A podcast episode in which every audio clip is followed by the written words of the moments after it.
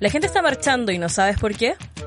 Durante la próxima hora hablaremos de política, cultura, música y mucho más. Acompáñanos en Libre y Gratis, el programa de los estudiantes de la Universidad de Chile. Un espacio Fetch.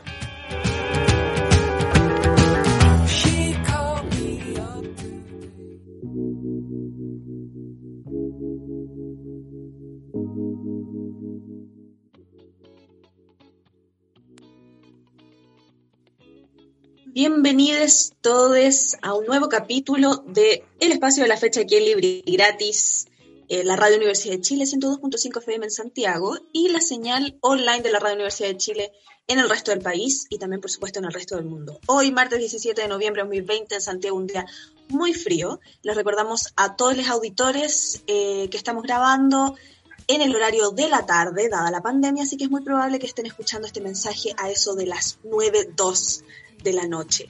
Eh, esperando que tengan una muy buena noche. Mi nombre es Florencia Río Seco y me encuentro, por supuesto, con mis queridas amigas Pablo Altamirano y Ana Bolet. Hola, hola chilenos. Eh, bueno, bienvenidos a todos a una nueva edición de Libri Gratis, tal como lo comentaba Flo. Recuerden que nos pueden seguir a través de redes sociales. Es el primer recordatorio que queremos hacer el día de hoy. Estamos en todas las redes sociales como Instagram, Facebook, Twitter, en arroba libre y gratis y que por supuesto eh, a través de redes sociales nosotros estamos muy receptivas a eh, escuchar sus comentarios, recoger todas aquellas opiniones respecto a temas, por ejemplo, entrevistados, entrevistadas. Así que si nos quieren proponer algo, estamos muy, muy abiertas a la discusión sobre todo.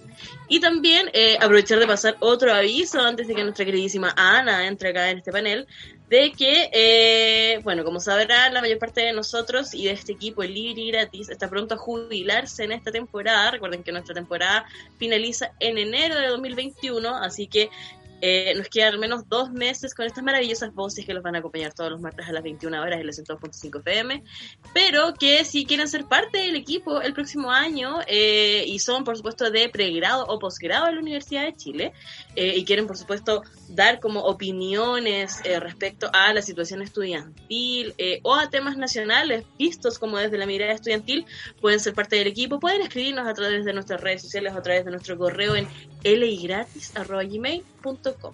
La convocatoria sigue abierta todo el año hasta que seamos capaces de formar un equipo para marzo del 2021. Así que, dicho eso, bienvenida Ana Bolena. Hola, hola a todos eh, que nos están escuchando actualmente en este momento en la Radio Universidad de Chile. Eh, bueno, como habían afirmado mis compañeras acá, estamos grabando en una edición por videollamada. Si se escucha algún delay, perdónennos, es parte del internet. Los problemas de conexión que cada una tiene en sus casas en este momento. Eh, claramente con toda esta cuestión de la pandemia, Libre Gratis tuvo que modificarse. Antiguamente grabábamos en el estudio de la Radio Universidad de Chile, hoy que lo he hecho de menos. Y sí, pero ahora, bueno, estamos con estas tecnologías nuevas, adaptándonos eh, trabajando para usted y claro, o sea, si usted se quiere unir a participar en este programa y si es estudiante, acérquese a nosotros, conversenos, manden un WhatsApp, un Instagram, lo que sea, y nosotros nos vamos a acercar y le vamos a orientar en las cosas que quiere hacer. Necesitamos de todo, personas que les guste hablar como una, personas que les guste la producción periodística, la producción radial, saber montaje, si no sabes tampoco, igual acá puedes aprender, si igual acá Libre Gratis es constantemente un espacio de aprendizaje, o sea, yo me acuerdo de cuando yo entré versus a cómo estoy ahora, y claro, igual uno ve un avance, un upgrade ahí totalmente, entonces siempre voy a estar agradecida de este espacio porque me ha ayudado también a desarrollar mi confianza en hablar en un micrófono, cosa que igual también es, no es fácil tampoco, como encontrar tu voz sobre todo. Y, es, importante también recordarles a todos que no es necesario que sean estudiantes de periodismo, es decir, eh, Anaya Guedo, que también es parte del, equipo, que tal vez no nos ha acompañado tanto en estos últimos eh, estas últimas semanas, sin embargo, ha, estado presente en parte importante, así como también otras, otras personas del equipo no son necesariamente estudiantes de periodismo. que yo creo que todos tenemos eh, inquietudes diferentes, ¿cierto? El periodismo es un oficio. Mucha gente, de hecho, en la Escuela de Periodismo de la Universidad de Chile dice que el periodismo se hace, ¿no? No se nace periodista, como diría la Simón de Boga tampoco. Se hace una periodista, ¿no? En, el ejercicio del oficio. Así que por supuesto que, son todos muy bienvenidos. No sé si eh, ya eh, les parece ir pasando un poco a las cifras COVID, ir entrando un poco en eh, la pauta noticiosa de este día martes 17 de noviembre que ha estado bien movido, sobre todo en el Congreso, ¿no? Vamos a ver las cifras COVID. Ya, pues, o sea, para contextualizar igual hay em, un aumento. Al 17 de noviembre. Así es, había un aumento en varias, en varias regiones. Comentábamos la semana pasada que de hecho eh, ha habido varias regiones que de un momento a otro comenzaron a, explotar un poco en estos casos COVID, entre ellas la, eh, región de la Araucanía, eh, la región de Aysén en su momento que acaba de salir de cuarentena, etcétera. Vamos mil, mil casos al 17 de noviembre, pero lo que nos suma 9.025 casos activos. así que a continuar, a, estar, a estar muy, muy atentos y atentas. Serían 20 personas eh, quienes fallecieron en el transcurso de las eh, últimas 24 horas, eh, lo que suma un total de 14.883 personas fallecidas. Así que atentos y atentas y atentes porque todavía la vacuna no aparece. no podemos cantar victoria todavía. Veía una discusión interesante en Twitter, no sé qué, opinan ustedes, respecto a que a cómo es un problema político igual que solamente un año después de, este, esta pandemia coronavirus ya aparezca un o sea, ensayos de vacunas que eh, superan el 90% de efectividad versus eh, el VIH, ¿cierto? Que, ha tenido una, vacuna que siempre promete llegar y que, y que, y que nunca llega, ¿no? Como, ¿Qué tan político es ese problema? ¿Qué opinan ahí?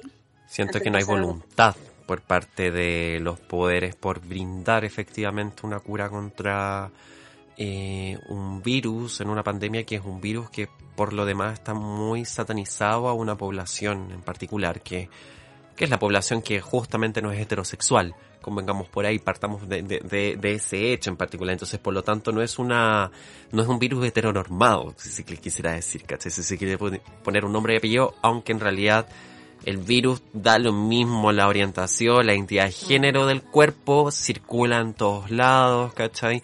Entonces yo creo que hay otro tipo de intereses también, como por ejemplo eh, la industria farmacéutica. Tengo entendido que igual hay mucho lobby, hay mucha mano negra entre medio.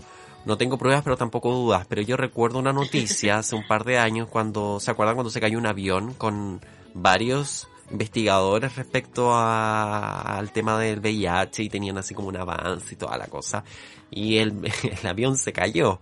Entonces, ¿cuál será el poder ahí por efectivamente encontrar una cura de frente a un virus que más que nada siento yo como que ha domesticado un poco a la población en cuanto a la cultura de, de, experimentar su propia sexualidad, ¿cachai? Entonces, en contraposición con el coronavirus. Sí, pues igual leía, a propósito como ese mismo debate, eh, también se ponía como en discusión eh, el hecho de que, por ejemplo, una vacuna contra la influenza no fuera tan específica tampoco en su acción, como que en general igual acá hay eh, como más condiciones sobre todo económicas a las cuales en general como que al sistema le interesa seguir manteniendo un poco y que por lo mismo también se ha invertido, se han acelerado estos procesos.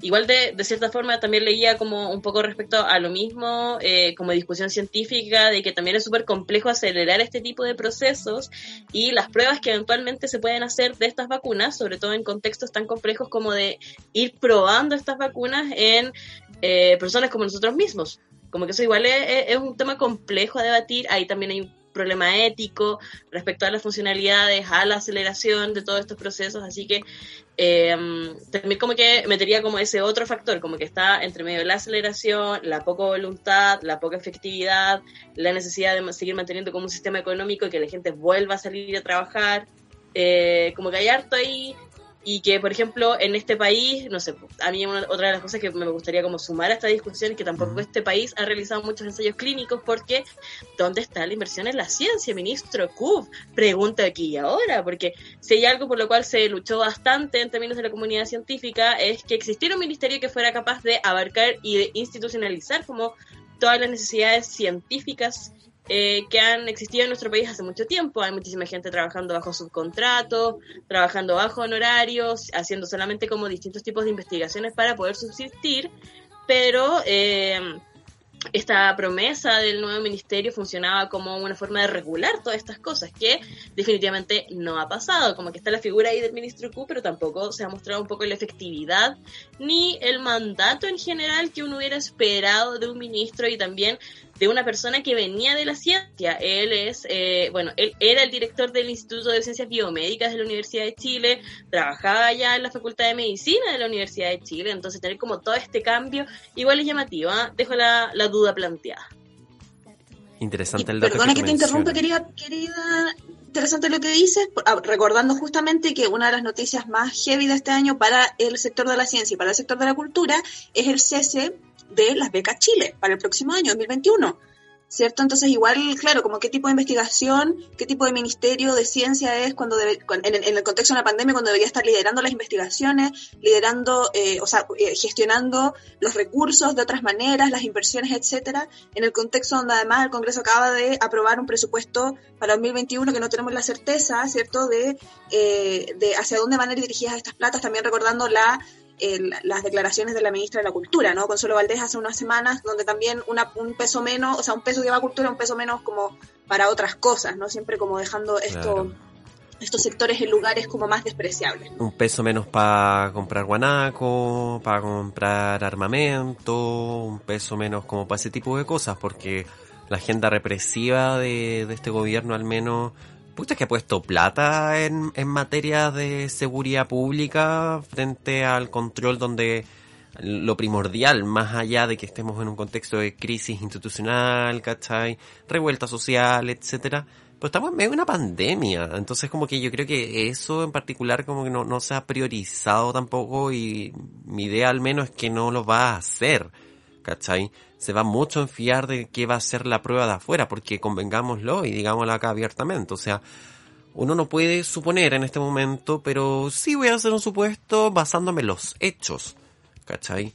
La pandemia, gracias a la pandemia Piñera sigue, ¿cachai? Si no hubiera habido pandemia, probablemente no, no habría Piñera en este momento. No sé qué habría sido, cómo se habrían dado las cosas, pero acá, lamentablemente, la pandemia paralizó una movilización, paralizó un- un- una revuelta constante, así como también eh, dio el contexto y el pretexto también para que el presidente en ejercicio siguiera en el cargo.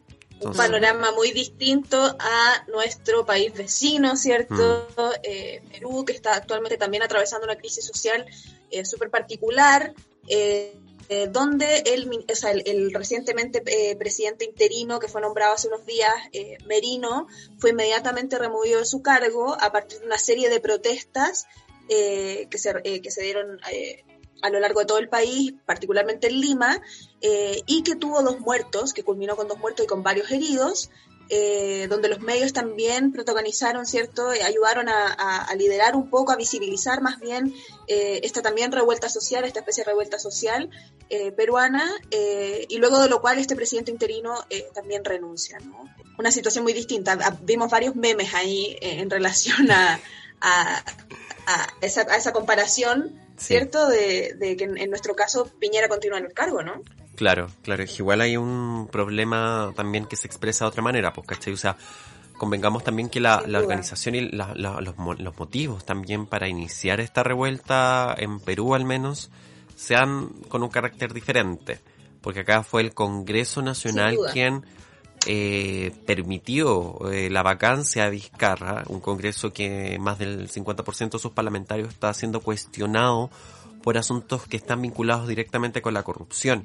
Eh, la presidencia que estaba en ese entonces estaba más encargada y enfocada en vehiculizar los procesos judiciales y en transparentar la justicia. Entonces, también eso igual eh, le hacía mucho ruido a todo el escenario corrupto que, que existe en Perú. Entonces, ante esta designación arbitraria, un golpe de Estado de facto, eh, llama Sí. mucho la atención de que la gente, habiendo pandemia y todo, haya salido a la calle, haya, haya organizado, eh, haya salido a protestar. Y esa cosa igual es un aspecto bastante positivo, eh, considerando también el contexto también en el que estamos, pues, ¿cachai? Actualmente. O sea, mucho acá, por Sí. ejemplo, en Chile se habla de estallido 2 2.0, ¿cuándo viene? Mm. ¿Cachai? A diferencia de lo de Perú, que en Claro. Perú el presidente interino duró ¿cuánto? ¿Tres días? Menos. Tres días. Más o menos. Comentábamos en off que peor que el ministro, el ministro de Cultura Mauricio Roja en su momento. Sí. Es importante, importante recordar y también, perdón, respecto, respecto a Perú, que es importante recordar que justamente como mencionas tú, más de la mitad del Congreso actualmente, que, que el Congreso peruano es unicameral, Mm. está siendo investigado por escándalos y por eh, procesos de corrupción, pero además hay una seguidilla de investigaciones de, eh, de corrupciones eh, vinculadas no solamente a políticos miembros del Congreso, sino a expresidentes. O sea, recordamos a Alberto Fujimori, Alan García, que se suicidó en, 2000, se suicidó en 2019, Sí. eh, que estaba hasta el cuello eh, con, con, con el caso de Odebrecht, ¿cierto? Sí. Ollantuma, la PPK, y en ese mismo contexto es que aparece Vizcarra, eh, que en ese momento era, eh, perdón, era mm, vicepresidente, a asumir el cargo y aparentemente lidera una especie de lucha contra la corrupción y sin embargo eh, se descubre que habría estado recibiendo también eh, sobornos de parte del Club de la Construcción, una empresa que eh, de ganarse licitaciones públicas, intentaba ganarse licitaciones públicas en el Congreso a partir de sobornos, ¿no? Entonces eh, es una, una seguidilla de corrupciones que por supuesto amenaza mucho la sensación de estabilidad democrática eh, que, que están teniendo en, en Perú, ¿no? Sí, otra cosa que yo quería destacar es que la- el presidente que apareció, Merino, y así como su gabinete, todos van a ser procesados por violación a los derechos humanos. ¿Cachai? Porque la constitución de Perú al menos está garantizado eso, el respeto y respeto a los derechos humanos, cosa que acá en Chile no existe. ¿Cachai? Sin embargo, acá en Chile todavía han habido problemas en torno a, a la decisión si efectivamente el quórum de la Convención Constitucional va a seguir y vamos a tener los dos tercios. Eh, bueno, el mismo día, ayer, el lunes, fue presentado al Congreso Nacional un proyecto de ley con autoría de la diputada Camila Vallejo eh, y Camila Flores, donde se presenta justamente esta moción de que la propia Convención Constitucional determinara efectivamente cuáles van a ser sus quórum y por tanto esta regla de los dos tercios no sea aplicada en esta en, en esta nueva constitución. Así también, en caso de que ganase la opción rechazo para el plebiscito final, para este referéndum, ¿cachai? Cuando ya esté lista la constitución o la propuesta, mejor dicho, que si gana, por ejemplo, la opción rechazo no se vuelva a la constitución de Pinochet. Entonces igual es un proyecto bastante interesante, sin embargo, ha generado bastante ruido en la clase política, sobre todo en los sectores que participaron en esta negociación del 15 de noviembre. Estamos nosotros, bueno, ah, ya se cumplió un año ya el pasado domingo y ha generado bastante ruido porque dicen, no, es que el Partido Comunista nunca se unió a la discusión y se fue y después se subió al carro de la victoria. No sé, po, ¿qué opinan, chiques? Mira, yo justo estaba leyendo una nota en CNN y creo que tuviste un pequeño lapsus, bebé, porque no es Camila Flores, sino Camila Rojas quien ha presentado Uh, lo siento, lo Eh, siento. Pero la, la fe de ratas ya la A- hicimos, ¿no? Ambas no- expresidentas de la flecha. Tanta Camila. Harta Camila en, en el Congreso. Sí. Pero bueno, eh, la iniciativa está apoyada, bueno, por Camila Rojas, por Maya Fernández también, por Cristina Girardi, por Alejandra Sepúlveda y también por Pamela Giles, quien ha decidido sumarse y también eh, tenerlo como dentro de su agenda mega populista que ya hemos comentado acá a lo largo del programa. Eh, y yo creo que el proyecto de Camila es, eh, de Camila Vallejo, diferenciando a Camila Rojas, es muy interesante. Yo creo que eh, la discusión en general que ha existido ahora me parece que, bueno, se ha como titulado un poco de que este proyecto sería como ilegítimo, que traicionaría un poco eh, la confianza que la gente puso en las urnas al ir a votar por el apruebo, pero yo me pregunto, ¿cuántos de nosotros leímos la ley 21.200 antes de ir a votar? Como que ahí también está un poco eh, el juego en general, porque claro, las reglas estaban estipuladas, pero también estuvieron estipuladas a partir de toda esta conversación que existió el 15 de noviembre, con la cual yo siempre me acuerdo que estuvimos eh, conversando bastante de esto cuando grabamos el programa el año pasado, de que, eh, claro, como que se terminó decantando en este proceso, 3 de la mañana, con esta conferencia de prensa, todo expectante, ¿qué iba a pasar? Bueno, pasó todo ese proceso plebiscitario, estamos recién como en el primer punto, y yo creo que mientras se haga más justo todo el proceso, va a ser mucho mejor para todos, todas y todos. Así que... em, me parece también que en general todas las críticas que han existido, tal como le decía Ana, tiene que ver un poco como con todos estos sectores que finalmente planificaron la decisión para decantar en este proceso plebiscitario, así que Mm. eh, yo creo que mucho mejor, mucho más sencillo también para todos, así que eh, funciona también este proyecto Camila Vallejo, entre medio de eh, toda esta estas críticas. Sí, así es, porque como decía Paula, ¿te cortaste? Sí. Paula, estás ahí. Hablabas de las críticas justamente. Sí. sí, justamente retomar eso que cuentas de las críticas porque eh, hay muchos eh, sectores que están muy escandalizados por esta votación, o sea, perdón, por este proyecto, entre ellos incluso el, eh, Sebastián Piñera, ¿no? que acusó este martes que existe una especie de grupo de parlamentarios que busca escribir una constitución paralela y que como gobierno van a ir al Tribunal Constitucional. Sí. Entonces, hasta allá llegó el, O sea, el- el efecto de la reacción. También quieren ir al Tribunal Constitucional por el segundo proyecto del retiro, o sea, del retiro, segundo proyecto, o sea, ay, del 10% de la. 10%, sí. Que, bueno, probablemente en la noche cuando estén escuchando este programa ustedes van a saber efectivamente si se aprobó o no en el Senado, así como esperemos que no suceda como lo que pasó con Víctor Pérez ayer, que el Senado rechazó por votos del PPD y la democracia cristiana. Se rechazó la acusación constitucional al senador Víctor Pérez. Sin embargo, acá, claro, es, es otra materia. Se están viendo otros temas relacionados a básicamente como la subsistencia y sobrevivencia con, con la plata que tengáis, que es tu propia plata, al fin y al cabo, en un contexto de crisis sanitaria y económica, ¿cachai? Entonces, eh, también quiere llevar ese proyecto al Tribunal Constitucional. Es más, el nuevo ministro del Interior, Rodrigo Delgado, ex alcalde de acá en Estación Central, él dijo que efectivamente sí, porque como todas estas discusiones se hacen en marco de una reforma constitucional, eh, él dijo que efectivamente si la gente quería que el Congreso reformara la Constitución, me imagino que para este tema en particular, no sé cómo cuál habrá sido la sinapsis de este UDI, él dijo que efectivamente eh, la- eh, habría ganado la opción rechazo y por tanto si ganó apruebo, no estemos haciendo más reformas constitucionales para permitir sacar, seguir sacando plata de las pensiones, ¿cachai? Cosa igual rara, porque también el tema de las pensiones no es un tema de una plata como que está ahí eh, y después se y no hay más plata. Esto se va llenando constantemente con la- las cotizaciones de todos nosotros, quienes estamos trabajando, quienes podemos cotizar, etcétera, ¿cachai?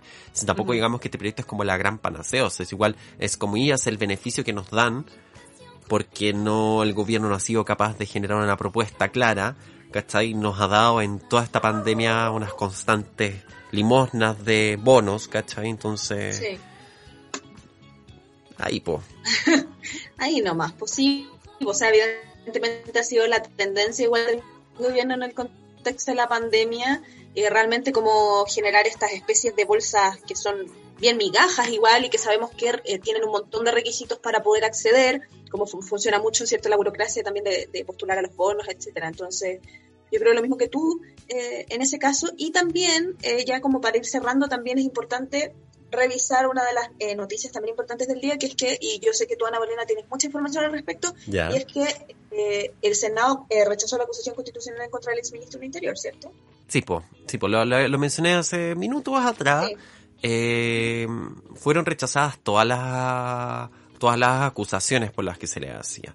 Tanto Claro, por la es- complicidad que tuvo el- el- con carabineros durante el- la paralización de camioneros en el sur, así como también eh, cuando eh, un carabinero lanzó a un joven manifestante en el Píonono, eh, y así, pues, ¿cachai? Entonces, todo eso se rechazó con justamente votos de parlamentarios como Francisco Buenchumilla, que a mí me, me, me llama mucho la atención, es como, ¿dónde está tu, tu, tu esencia mapuche acá, cachai? Tu esencia Como que guerrera. me estoy representando finalmente. Ex, Exacto. ex, ex intendente demócrata cristiano de, del Gualmapu, justamente, bueno, Claro. de Araucanía, en realidad. Tenemos también, También. A, a Felipe Arboe, que él, en los gobiernos de Bachelet, fue subsecretario de mm, Seguridad Pública. ¿cachai? Ujú. Entonces también él le quitaba la responsabilidad a Víctor Pérez. La senadora Karina Goich de Magallanes, también de la democracia cristiana, que ella también aseguraba que ya no había necesidad de acusar constitucionalmente a Pérez porque ya no era parlamentario, o sea, ya no era ministro, ¿cachai? Igual lo encuentro ridículo porque... Ex candidata presiden- presidencial. Además, además, bueno, igual Carolina Goich en su gestión ha sido bastante amarilla, como que no, a mí no me extraña que la EC tenga eso, es, sea tan voluble en sus determinaciones Ujú. políticas, ¿cachai? Eh, también, a ver, otro parlamentario que recuerde, eh, Jaime Quintana también, el que había llamado a la retroexcavadora hace muchos años. Parece que la, la se le quedó en pana. Y bueno, al parecer, este señor puede tirarse a candidato constituyente si es que quiere hacerlo. Así como Blumel también, que está siendo defendido por su parejita Javiera Parada. Javier Parado. Oh, Oye, intenso ese Kawin. Eh, atentos ahí con los algoritmos de Twitter, que recuerden que si lo retuitean le van a dar más espacio en las redes, así que eh, sáquenle pantallazo mejor y la pelan y no la roban. Yo creo que eso es lo que estamos haciendo todos, pero eh, está intensísimo ese Kawin igual. Em, Sí. Quizá también como para ir cerrando, porque nos van quedando pocos minutos de este primer bloque, eh, recordar que se vienen las primarias también, eh, así que vamos a tener que estar muy atentos con los eventuales candidatos que puedan aparecer. Las primarias están fijadas para el 29 de noviembre de este año, en donde eh, van a haber nominación a candidatos para cargos de gobernadores regionales y alcaldes. Así que, eh, por supuesto que vamos a estar ahí muy pendientes. De hecho, si es que consultan los datos en saber.cl, ya están como las nuevas mesas, si es que los cambiaron. A mí me cambiaron, por ejemplo, de, de mesa. Y que si es que necesitan hacer cambio de domicilio electoral, lo pueden hacer este hasta este 21 de noviembre. Así que eh, cámbianse si necesitan cambiarse para votar en estas primarias, si es que eventualmente quieren ir a votar a las primarias también, porque está, está eso también, como que pueden hacerlo voluntariamente, por supuesto, dependiendo de los candidatos. Yo estoy acá muy pendiente para ver qué va a pasar con esta municipalidad de Codina, que está apareciendo muchísimo en la tele en los últimos días, así que estoy ahí Mm. con mucho ojo.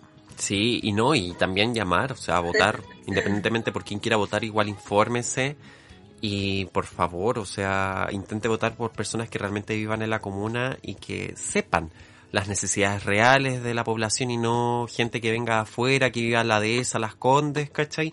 Y no sé, tenga un domicilio acá registrado en tu comuna, ¿cachai? Y después en el momento de determinar las, las políticas públicas, hace lobby, etcétera, así como pasó acá en Estación Central, pues, ¿cachai? Que Uh, está lleno de billetes verticales. pues. Así es. así es. Recordando ese meme antes de cerrar que apareció ahí en, en, en Plaza de Dignidad, que decía lo primero que iba a hacer el nuevo ministro del Interior, poner un edificio ahí en, en, Mm. donde está la estatua de Baquedano. Oigan, chiques, Sí. ya nos vamos a una pausa. eh, vamos a volver en el siguiente bloque. Tenemos una entrevista estupenda que tenemos preparadas para ustedes, nada más ni nada menos que con la artista Dadalu, que es la artista de la semana acá Libri Gratis. Esto ha sido Libri Gratis, un espacio Fetch. Fetch. Fetch.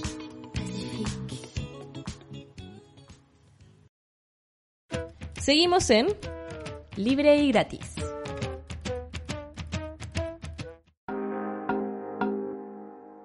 Una nueva semana, una banda nueva. El artista de la semana en libre y gratis junto a Paula Altamirano.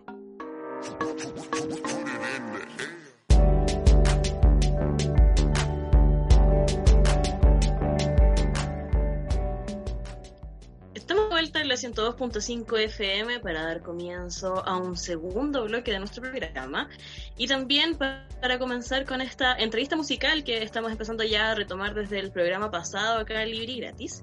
Y para el día de hoy, tal como comunicamos a través de nuestras redes sociales en nuestro programa, queremos conversar junto a Dadalu, a quien le damos la bienvenida el día de hoy acá en nuestro espacio. ¿Cómo está Dada? Hola, bien, ¿y tú cómo estás?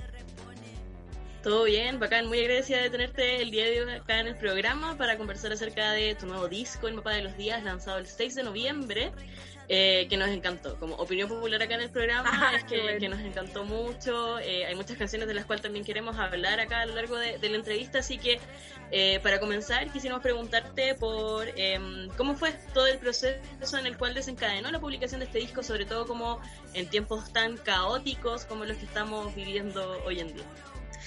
Este es un proceso largo. Yo creo que empezó el 2018 cuando fui a lo del conservatorio, que es esa residencia que gané, y ahí estuve como expuesta a ejercicios de composición y improvisaciones. Yo an- antes era como mala para improvisar, en el fondo siempre pasa eso, que uno está componiendo algo y si la idea no te gusta la dejáis botada a la mitad, eh, cuesta concretizar.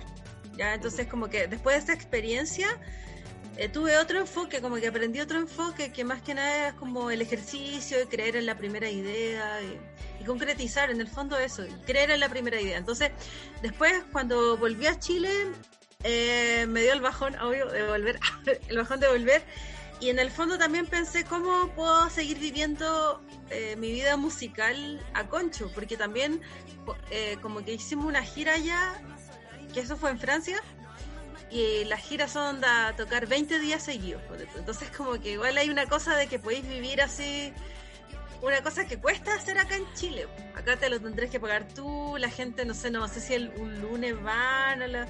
Entonces como que pensé como cómo puedo seguir viviendo la vida musical y había visto que mi novio había hecho ese ejercicio de hacer una canción al día y pensé como, oh, verdad, se parece como a, la gira un poco y me puse reglas para empezar ese ejercicio, que fue como primero hacer una canción de lunes a viernes, no demorarme más de tres horas y, y terminar la idea que empiece, aunque no me guste, y ponerla en SoundCloud.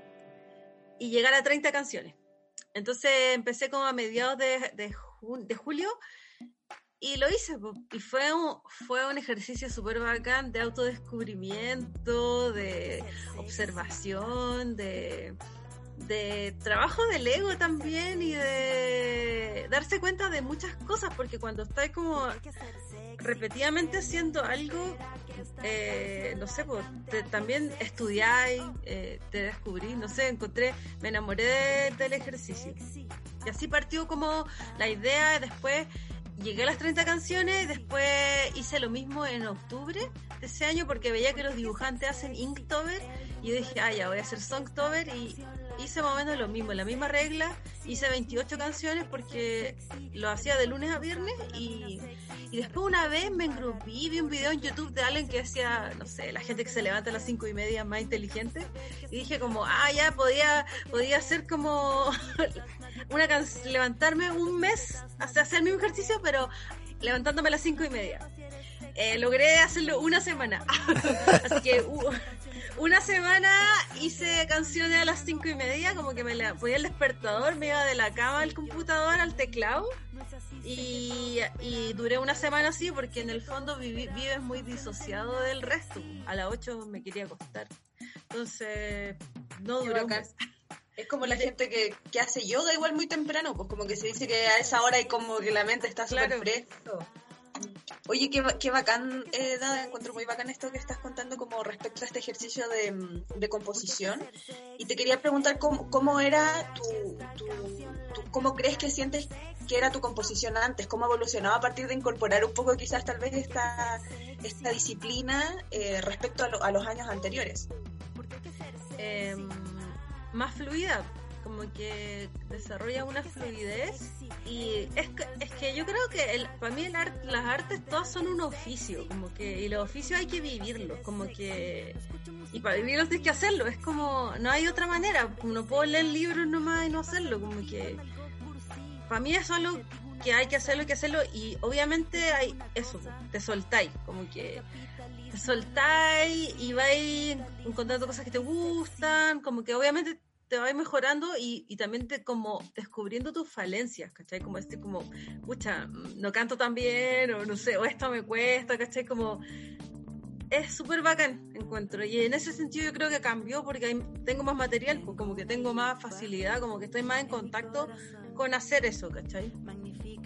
¿Y cuál es tu relación con porque en el disco hablas mucho de una crítica, por ejemplo, al capitalismo. Dices que no es sexy. ¿Qué es entonces para ti este sistema?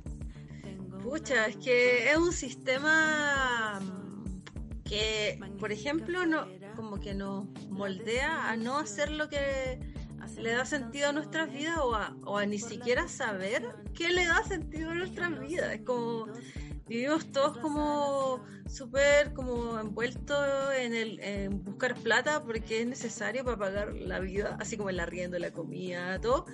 Entonces, em, ese estilo de vida solo como para subsistir en la mayoría de las personas eh, hace que no haya, que haya mucha frustración, encuentro. Hay mucha frustración. Y la frustración se rebota, pues se refleja lo que, cómo nos relacionamos con el resto, cómo nos relacionamos con nosotros. Eh, la, no sé, mucha gente como vive para sus vacaciones. A mí me da la impresión que no hay tanta gente que le gusta su pega también. Entonces, como que bacán que es viernes, que bacán que puedo salir. Como que, ¿cachai? Entonces, eh, siento que todo eso es súper mata pasiones. Como, o sea, es que no, no se vive una vida como conectada con las pasiones también. Que las pasiones son irracionales. O sea, son algo que, por ejemplo, no sé, en mi caso, puedo decir que la música es mi pasión, porque yo la hago a pesar de no ganar un peso, a pesar de que es difícil, ¿cachai? Pero es como un fuego interno que le da una gracia a tu vida, le da un sentido, ¿cachai? Yo creo que hay mucha gente que no tiene eso. Entonces, en ese sentido creo que, claro, pues que una vida sin pasión no es poco sexy igual, no sé. Sí, pues algo igual que podemos sentir como en esta canción y quizá como para seguir hablando acerca de los temas del disco, una de las cosas que a mí me llamaba la atención un poco es que hay hartas que remiten como a tu relación en términos como de la vida digital y que la vida digital igual está como súper comercializada como dentro de todo este sistema en el cual nos vemos envueltos y que al menos tú como música igual te ves súper envuelto porque hay un tema como de autopromoción a través de redes, del like, como del compartir, del suscribirse que igual es algo a lo cual, no sé, pues como que tenéis que someterte de alguna forma en esta industria un poco inexistente que tenemos en el país. Eh, y en ese sentido, ¿cómo vais lidiando un poco como con, con, todas estas presiones como de, de, esta vida digital, de esta vida real? Sobre todo como en este contexto que nos ha presionado aún más como a tener como esta vida en pantalla.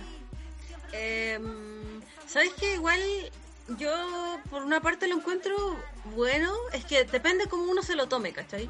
Y esa es la cosa, que hay gente, o sea, hay personalidades que son para afuera. Yo creo que la mía es para afuera, como que siempre, de hecho, un poco para afuera. Soy Sagitario, así que de repente hablo cosas, después las pienso como lengua suelta, así. Pero es porque siempre he sido así, ¿cachai? Como de fotolog, que soy así, ¿cachai? De fotolog que escribía caleta weá.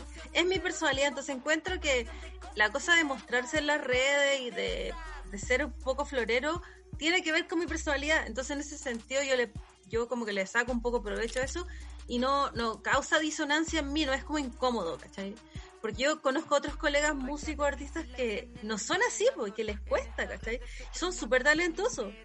Pero ahí tienen un problema, porque lamentablemente yo siento que la manera de difundir la música siendo artista independiente, o como dices tú, en esta industria súper cerrada, o chica, o inexistente, eh, las redes son una gran herramienta, ¿cachai? Y, explotarla y mostrarte de las maneras que tú puedas hacer más creativas también, ¿cachai? Entonces, eh, yo lo encuentro por una parte bacán, porque sin, sin ponte tú, no sé, a mí me gusta, yo uso más Instagram, cosas así, sin eso, ¿dónde movería yo mi música? Ah, para mí me ha a mí me sirvió para como lograr como un conjunto de personas que cacha lo que hago y conocer gente. Eh, y, sin eso, ¿qué haría? ¿cachai? Porque, bueno, yo igual cuando se podía tocar en vivo, tocaba en vivo en todos lados, pero también los, los círculos de tocar en vivo acá son muy chicos, al final es la misma gente, la misma gente, entonces... Me gusta bueno, pero por otra parte también es esclavizante, ¿cachai? Porque también estáis como como, pucha, tenéis que ver, a ver, ¿a qué le da like la gente? Es como, ponís como, no sé, un una dibujo, una animación, likes, pero ponés una foto tuya que salís bien y tenéis más likes. Entonces, al final, eso es un poco fome, que también no tiene una fijación como tan artística, encuentro, en el fondo. Ay, se me pegó el zoom, ahí sí. Ahí sí. ¿Viste? Como tenemos que lidiar constantemente ahora, no sé, pues con las fallas del zoom, como que en general pasa mucho esto de que eh, como que la vida digital a veces también nos pone trancas, pues como no sé, ahora con las conexiones o en general como con este emular un poco de la vida real como con esta vida digital Em, y estaba comentando como otras cosas del disco, una otra de los detalles que me llamó la atención y que vi en tu live también que hiciste cuando lanzaste el disco, era un poco que eh, comentabas que tratabas de emular un poco la, la estructura que tenían como los discos clásicos del hip hop, como no sé, poniendo entre medio como estos audios que van en las canciones, eh, y también como en las rimas. No sé si trataste de como de eh, remitir un poco a tus tiempos antiguos, como muy colectivo etéreo, eh, y que también es como otra de las personalidades que voy explorando como dentro de tu como de tu universo artístico. ¿Cómo, cómo se dio también querer volver un poco como a estos sonidos? O sea, em, más que nada fue una cosa de selección y producción, porque trabajé con el Mercy, Martín Pérez Roa, y él me propuso que eh, trabajáramos este disco juntos, pero eh, asociado más como a los demos de rap que yo había hecho, porque yo maqueteé muchas canciones, saqué la cuenta como 70, entonces había, hay hartas que son como de guitarra, que no son nada que ver con rap. Porque cuando yo hacía una canción al día, obviamente que ya cachaba qué me cuesta más y qué me cuesta menos. pues entonces igual también lo hacíamos para estudiar un poco, no iba a ser todo lo que me sale como más fácil. Em, pero por eso fue una selección eh, asociada al rap, ¿cachai? Entonces, ahí de hecho la idea de los diálogos entre medio fue del Martín. Como para darle un poco un hilo a esto. Y, y a mí me gusta el trabajo del Martín y en el fondo a veces no quiero decidir todo también, como que me gusta que cuando trabajas con alguien que haya también parte de la otra persona en tu trabajo, porque lo encuentro entretenido, o, es porque yo no tengo tan claro todo, porque hay gente como que, que es súper como control, control freak y quieren todo a su manera, así como muy cuadrado en sentido, yo, yo no soy tan así, como que me gusta un poco que, que la cosa vuele, que se, se contagie de las colaboraciones, ¿cachai? Bacán. Y igual dentro como de los audios y los inserts que tuviste, como que hay hartas colaboraciones, pues no sé, está la Pame de Psicóticas Inseguras, por ahí hay unas personalidades de las tesis. ¿Cómo fue también estos audios y estos inserts que fuiste poniendo en el disco? Es que como este disco fue gestado como no en la pandemia, pero tenía también un rollo de los días, yo creo que lo quise asociar con cómo vivimos los días en la pandemia, poco como para conectarlo con el momento presente del momento en que iba a salir. Y se me ocurrió decirle a amigos que encontraba que me gustaban sus voces o gente cercana que hicieran como, como diálogo entre medio eh, relacionado a los temas, pero que también relacionado al encierro. Yo guionicé un poco esos diálogos, o sea, yo le dije, podéis decir esto, y por ejemplo, el primer, en el primer diálogo hay un músico argentino que se llama Yoto, y que hace unos videos geniales en Instagram, es como muy actor, y ahí yo le dije que si podía decir algo así, estoy como, oh, que estoy aburrido del encierro, porque él hizo hartos videos en pandemia sobre eso, sobre el tema del encierro, de no poder más del encierro, y no sé, pues así, eh, lo de la PAME de Psicótica Insegura, eh, un día no, no sé, me contestó una historia en Instagram, nos pusimos a hablar y, y yo, no sé, me gusta cómo actúa y le dije, hoy te tincaría hacer un diálogo acá. Y yo le dije lo que tenía que decir, pues ella lo dijo, ¿cachai? Y así, y con las tesis, yo tengo una relación, yo las conocí como antes de que se hicieran mega famosas con El Violador Eres Tú, porque tocamos juntas en una tocata en Valparaíso. Tengo una duda. ¿Sí? La pista El Violador en tu camino, ¿la produciste tú o no? ¿Lo, produjiste? No, no, ah. esa, porque la civila de las tesis eh, hace música. Ella la produjo. Ah, la Sibila es DJ y la Sibila hace pistas y todo. Ella hace las pistas, yo sepa en las tesis, ¿cachai? Así que no, yo solo las conocí y, y, como las conocía de antes las tenía en mis redes y cuando ella hicieron la primera intervención del violador estuvo acá en Santiago, eh, yo fui porque en sus redes pusieron la convocatoria y fui como las conocía fui, pero yo no tengo nada que ver como en eso, solo participé. Y, ah. y, y, como las conocía, quedamos en contacto y tenemos buena onda, entonces ahí, no sé, pues, hablando con la Paula Cometa, que hablamos más, eh, le dije, hoy pues, te tincaría, porque la Paula también en sus redes, como que yo me fijé, le gusta como actuar y cómo hacer la talla, entonces le pregunté también. Y también hay un skit que me robé, sí, de Naya Fácil, porque ahí es mi cosa morbo, porque me gusta como Maya, me gusta ver el Instagram, uno de los 100 Instagram de Naya Fácil, que se ha hecho como 100 para hacer sus live porque se los cierran. Sí. pobre Naya, que ahora parece que como cuatro días carreteó sin parar. Lo vieron ayer, hizo un live y se estaba caminando por la calle y quería morir. No existe el COVID para ella. No, carreteó sin parar, pero Igual me da pena un poco, igual hay una cosa un poco morbosa ahí, así. Pero yo cuido que ella como personaje me cae bien, así como la encuentro como sincera, no sé. Es como Vale Good no me cae tan bien, la encuentro como más agresiva, como en yo fácil es simpática, no sé.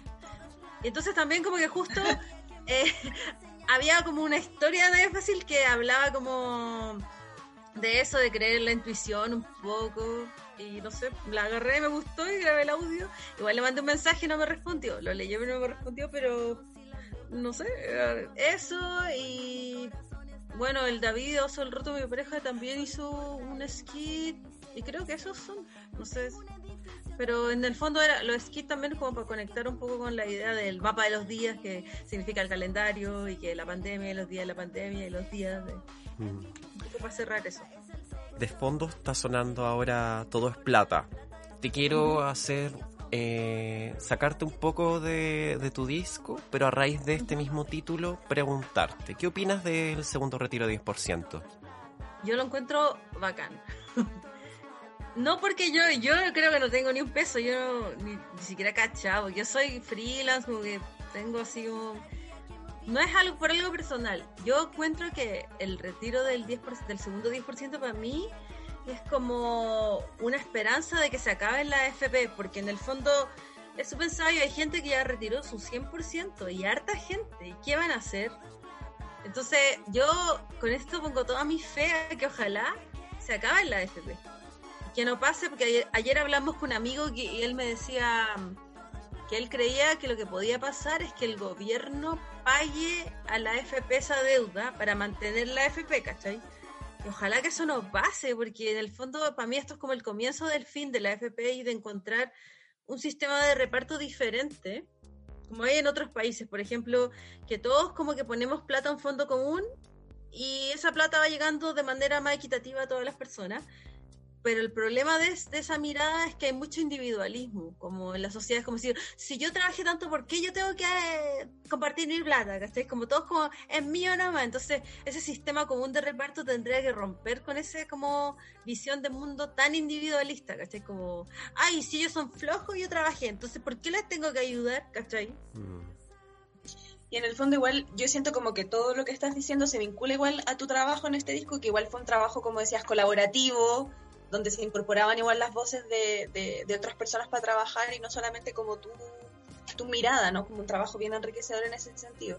Oye, respecto a lo mismo, aquí en Libre Gratis igual hemos cubierto bastante eh, sobre el, este proceso constituyente que se está dando, ¿no? Y que, y que se avecina igual. ¿Cómo lo ves? Tú igual estuviste um, apoyando también, ¿cierto?, en la, la, campaña de plebiscito, sacaste un, un single y todo. Eh, ¿Cómo proyectas este proceso igual? Y particularmente en la música y en las artes también, como que no se ha esclarecido mucho cómo va a ser eh, compuesta esta convención. Entonces, ¿cuáles son tus expectativas ahí? Mira, eh, la verdad es que en Chile yo tengo la vara bien baja, la expectativa bien baja. Yo creo que hay que ser súper realista del país en el que estamos y las mentalidades que hay, pero encuentro que yo lo veo como un proceso educativo. Yo encuentro que también es iluso y poco aterrizado creer que la constitución y todo lo que está pasando va a cambiar todo, porque son años, años de una cosa impuesta a, terror y a sangre, o sea, un, una mentalidad impuesta a muerte y tortura y a vejámenes. Entonces, es iluso decir como esto va a cambiar todo, pero yo creo, lo veo como una gran cosa educativa. Yo no sé si esta va a ser como la panacea del cambio, nada, pero eh, yo creo que como sociedad nos va a enseñar a que tenemos que dejar la apatía si queremos lograr cosas, porque eh, en el fondo yo creo que todos los sistemas eh, en todo el mundo es un fenómeno que siento que están súper invalidados hace tiempo. Entonces, esa invalidación hace que la gente no participe y, cuando la gente no participa o una, una, gran parte de la población no participa, después vemos a gente como Trump o gente como Bolsonaro, ¿cachai? O, gente penca porque no, no participa una, una mayoría más progresista o no sé, como diferente, ¿cachai? Entonces yo encuentro que va a ser un proceso interesante de ver no sé muy bien cómo va a ser, porque si lo pensamos, la, la derecha actúa en bloque más que la izquierda, la izquierda está más fragmentada, entonces estaban sacando unos cálculos que con los dos tercios, si ellos están súper unidos, pueden frenar todas las cuestiones, parece que sí. quieren hacer un dos tercios para el final, así como para aprobar todo lo largo, entonces yo creo que la derecha va a poner pero millones de trabas hasta el final pero va a ser interesante de ver y que ojalá que, que, mantengamos como ese calor de todo, estar siempre ahí viendo lo que pasa, no decir como, ah, ya filo, estoy ni ahí, va a ser todo lo mismo, ya chao. Esa mentalidad súper capitalista y no ha cagado por caleta de tiempo. Exacto. Oye, Dadalu, nos quedan ya pocos minutos en esta entrevista y me gustaría saber si se viene un próximo single entre medio, alguna novedad que nos quieras comunicar. Eh, o sea, se vienen más discos, pero para el otro año. Eh, y entre medio sí, single. Tengo una idea de sacar un single como en el verano. Eh, de una canción que inventé también en la, que inventé en la pandemia que justo dice el mundo como lo conocemos ya se acabó eh, no sé si ustedes piensan lo mismo no sé si estamos como en un punto de quiebre o algo Mm. un cambio de paradigma no sé pero eso y me han salido algunas fechas en vivo. Eh, todavía como que no puedo como no tengo confirmación 100% de todas pero voy a tener algo interesante como las como por el 25 que el 25 es una fecha especial. Pero ya en su momento se va a anunciar y no sé justo hoy día me invitaron como a una jornada eh, a beneficio de los presos políticos en el Parque Almagro. Están haciendo jornada con la, con la coordinadora 18 de octubre así que el 5 de diciembre tengo una fecha ahí también y eso Bacán, van apareciendo cosas igual eh, Sí. importantes que acompañan este, este proceso y qué interesante igual que bacán, yo también estoy de acuerdo en que definitivamente es un punto en crisis de esta comunidad, sociedad, de esta manera, de esta neoliberalización extrema y qué bacán eh, que tu disco también nos haga reflexionar sobre eso y con música, lo máximo. Sí. Muchas gracias Dada Lu por haber conversado con, con nosotras el día de hoy. Muchas gracias a ustedes por la invitación. Eh, pueden escuchar mi disco libre y gratis en la plataforma. Eso. Está, está en Spotify. ¿Y en qué, en qué otra plataforma más está disponible? Está en Bandcamp porque este disco fue editado por un sello gringo en cassette y está en su Bandcamp, se puede escuchar. Y en Spotify, ah, y en YouTube está entero el disco también. Así Perfecto. que Oye, ¿y vamos a tener la oportunidad de poder acceder a este cassette en físico? sí, sí, me lo están mandando, está viajando por el correo. Así que se va a demorar como yo Qué creo bacán. un par de semanas, pero lo voy a tener. Lo Ya. voy a tener ahí, lo voy a estar poniendo en mis redes. Todos entonces informados, me imagino, en tus propias redes sociales ahí para sí, cachar. en mi Instagram sobre todo el que más uso, Ya. guion bajo. Ya, pues.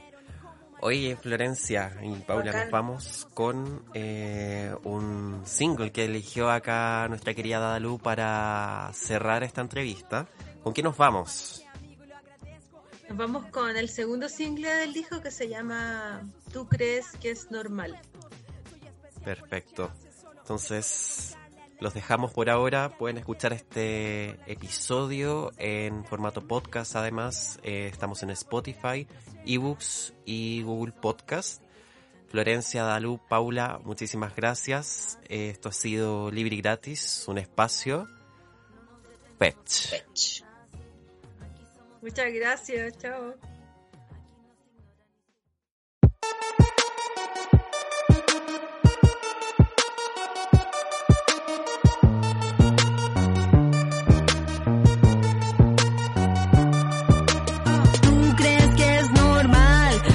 Preocuparme si el taxista es un inmoral? Preocuparme de un posible abuso sexual, preocuparme de un estado patriarcal, de las decisiones que toman por mi cuerpo, mientras siguen los abusos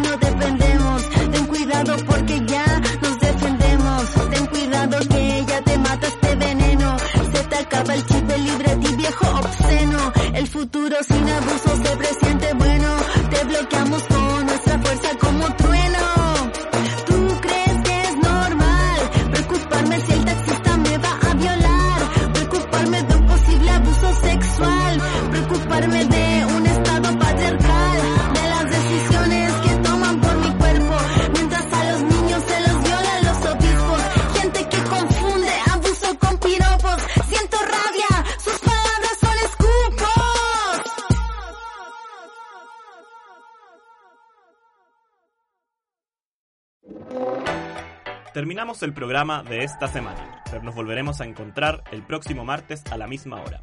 Mientras tanto, búscanos en nuestras redes sociales o vuelve a escuchar nuestro programa en radio.uchile.cl. Esto ha sido Libre y Gratis, un espacio Fetch.